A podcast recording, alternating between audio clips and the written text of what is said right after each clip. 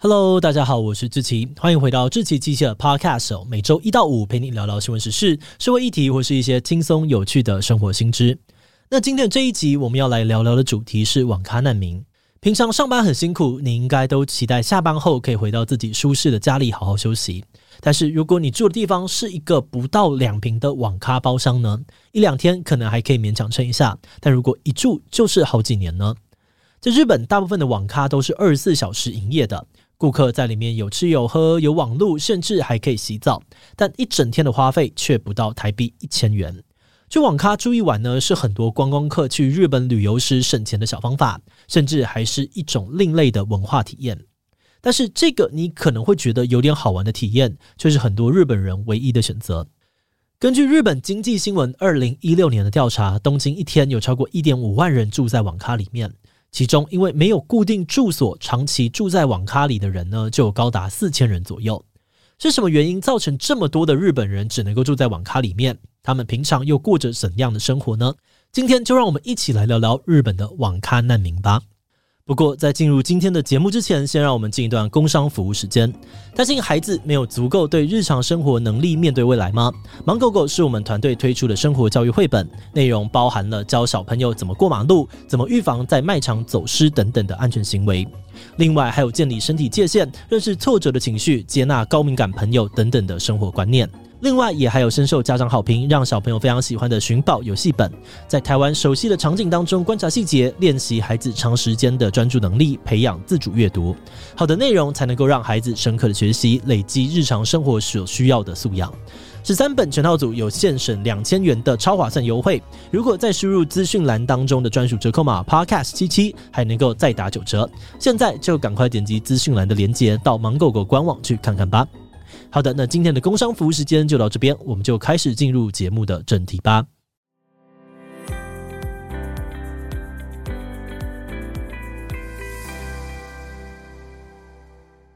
二零零七年，网咖难民这个名词首度在日本的媒体上面出现。这个词呢，专指没有固定的住所，长期居住在网咖或是漫画店里面的人。根据调查，网咖难民的年纪大多落在二十岁到四十九岁之间，其中男性呢占了大约八十 percent，女生则是二十 percent 左右。那虽然说民众常常会把这个网咖难民跟没有家、没有工作的露宿者做比较，觉得他们都差不多，但跟露宿者不太一样的是，网咖难民大部分都是正在寻找工作或是已经有工作的青壮年人口。在一份将近千人的问卷调查当中，有高达八成的网咖难民表示自己是有工作收入的，只不过因为经济考量或者是家庭因素，才会选择长期滞留在网咖里面生活，以网咖为家。那么在网咖里面过日子到底是怎样的感觉呢？首先，我们还是要先澄清一下，这些网咖难民并不是无时无刻整天都泡在网咖里面。大部分有工作的住民呢，都会在上班时间直接从网咖出发，前往工作地点。等到下班之后再回到网咖过夜，而且日本网咖的生活环境可能也比你想象的好一点。像是在饮食方面，这些二十四小时营业的网咖，除了供应免费饮料之外，餐点的部分通常也会比外面的餐厅更便宜一点。所以，对于那些无法自己料理餐点，只能够吃外食啊，或者是泡面的人而言，在网咖吃饭也算是蛮划算的选择。而另外，大部分日本的这个网咖呢，也有提供盥洗啊跟洗衣服的服务。使用一次只要五百日元哦，大概台币一百出头，非常的实惠。而且对于下班后还有处理工作需求的人呢，网咖除了有稳定的网络之外，有些也会提供印表机，让大家自行的操作列印文件。诶，但这些贴心的服务都还不算是最厉害的。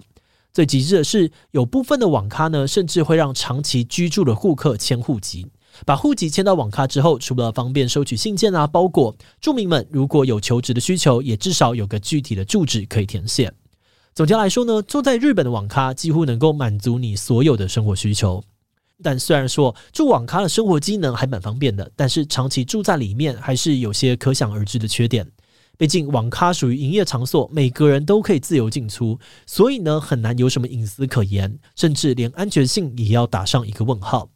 还有日本大部分的网咖呢，都没有禁烟的规定哦，位子跟位子之间呢，也都只有简单的隔间，所以就算你不抽烟，也可能会吸到其他人的二手烟。而再来更重要的是噪音的问题，网咖的隔音通常不会做得太好，而且去打游戏的人呢，就是为了快乐，发出些声音也是难免的。很多住在网咖的人呢，都表示哦，他们在网咖过夜最大的困扰之一，就是因为噪音的问题，常常睡不好。所以整体来说，长期住在网咖里面，生活品质通常不会太好。对大多数的网咖难民而言，他们当然都还是希望有天能够顺利的搬走，拥有一个自己的家。但是，就像我们刚才提到的，这些网咖难民大部分的人呢，其实有工作，也有赚钱啊。那为什么要脱离网咖难民的身份，还是这么的困难呢？根据调查，人们之所以会变成网咖难民，主要还是因为经济条件不佳。网咖难民当中呢，有七成五的人是属于非典型劳动形态的工作者，也就是从事像是临时工、派遣工这种工时短、不太稳定的兼职工作。很多人的薪水呢，都是当日现领的，做多少事领多少钱，没有上班呢，就完全没有钱。诶，明明知道派遣工作那么不稳定，那为什么还有人要去做呢？其实近年来哦，日本的派遣工数量不停的上升，主要是跟日本就业市场的改变有关。以前日本的企业大多采用终身雇佣制，员工愿意的话呢，就可以在公司做一辈子，在企业里面享有终身受雇的保障。但是在一九九零年代，日本的泡沫经济破裂之后呢，日本国内的经济陷入了长期的不景气，很多的公司为了要减少开销，开始大量的使用派遣劳工来补足人力。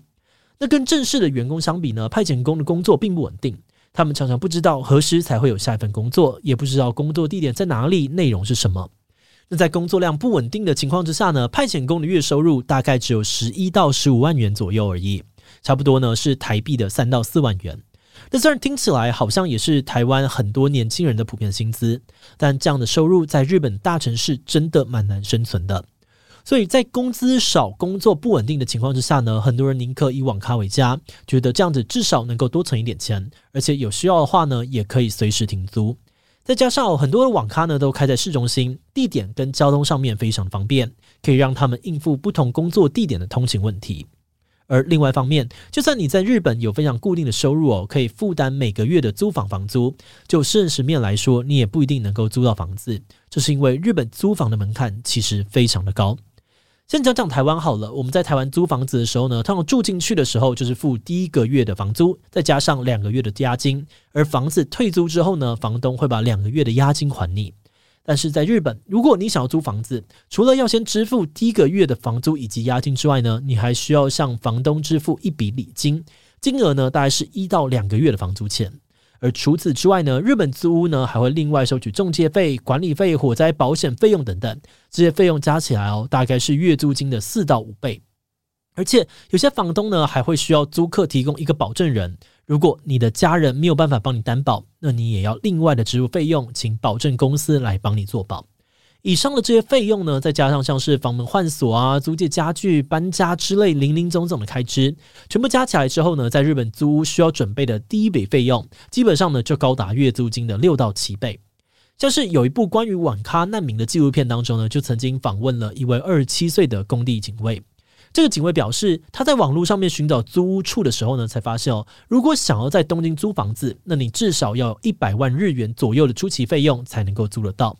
一百万日元哦，大概就是二十几万台币。那以他的工资来说呢，至少要存这个两年到五年的时间，存上一半的薪水，才有可能凑得出一百万日元这样的数字。因此，对于像他这样子的人来说呢，就算再怎么努力工作，想要搬离网咖，也依然是很困难的一件事。那针对日本的网咖难民现象，其实多年来日本政府也蛮关注的。其中一个主要的原因呢，是因为网咖属于人潮聚集的密闭场所，很容易导致传染病的扩散。像是早在二零零六年，十几年前，东京就曾经有十几个人在网咖感染了肺结核。当时政府一度怀疑哦，感染的源头呢是来自于网咖难民。而这一起案件呢，也让网咖的工位问题浮上了台面。而这几年，在肺炎疫情的摧残之下呢，网咖难民也遇到了更严峻的挑战。二零二一年的四月，日本的确诊人数居高不下。当时为了阻止病毒的传播，东京宣布关闭酒吧、电影院、卡拉 OK 等等的娱乐场所。网咖呢，还有这个漫画咖啡厅，当然也不例外。突然之间，很多的网咖难民都被迫离开自己长期生活的网咖，必须要另外的寻找住宿。那有些人想要借住亲友家，但因为当时疫情很严重，大家都很怕被传染，不少人因此被自己的亲友拒之门外，顿时求助无门。那虽然说当地的政府呢也有提出解决方案，像是安排临时住所等等，但因为流程繁琐，申请的成功率不高，所以还是有很多找不到地方住的网咖难民，最后只能够露宿街头。不过庆幸的是，针对这个问题，很多的民间团体有跳出来帮忙，除了协助安排住所之外呢，也会在街上发放物资啊、睡袋跟食物，更适时的提供心灵辅导等等，算是有解决当下的燃眉之急。而目前呢，在疫情趋缓之下，还是有不少的民间单位正在协助网咖难民媒合工作机会，希望能够帮助他们获得更好的收入。目前，日本政府除了提供相关的住所之外，也试着透过修改劳动法，努力的解决网咖难民的长期困境。节目的最后，也想要来聊聊我们制作这一集的想法。我们一开始听到“网咖难民”这个词的时候，很直觉的就把他们跟难民的形象连接在一起，以为他们是身份有问题，或者是身体出状况，导致无法从事一般工作、居无定所的一群人。不过，在查完资料之后呢，我们才发现，有很多的网咖难民也是有工作、有收入的普通青年，只不过他们因为租屋的门槛太高，经济状况不够好，才不得不住在网咖里面。那么，觉得网咖难民的出现，其实也是国家经济状况的一种指标。当贫富差距太大，物价太高，就一定会有一群人需要牺牲生活品质，只求一个负担得起的安身之处。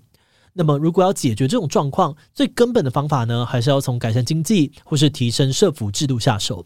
只不过在疫情之后呢，全球的经济都还没有复苏，很多日本企业也面临经营危机，没有什么征才的需求，这就导致哦，网咖难民翻身的机会又变得更少了。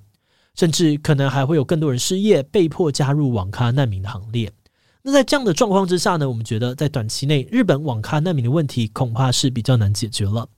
好的，那么我们今天关于网咖难民的介绍就先到这边。如果你喜欢我们的内容，可以按下追踪的订阅。另外，我们在 EP 一百三十八也聊过一个日本茧居族的现象。你可以想象，在日本有人可以整整十年不出家门吗？而且这样的人的数量还不少哦。根据日本政府的调查呢，东京江户川区的六十九万人口里面有超过九千位茧居在家的人，等于是每七十六个人呢就一个是茧居族。茧居族到底是什么？为什么会有越来越多人茧居的现象呢？如果你对这个议题感兴趣，欢迎你听听看 EP 一百三十八，我们会把连结放在资讯栏。如果是对于这期网咖难民对我们 Podcast 节目或是我个人有任何的疑问跟回馈，也都非常的欢迎你在 Apple Podcast 上面留下五星留言哦。那今天的节目就到这边告一段落，我们就下集再见喽，拜拜。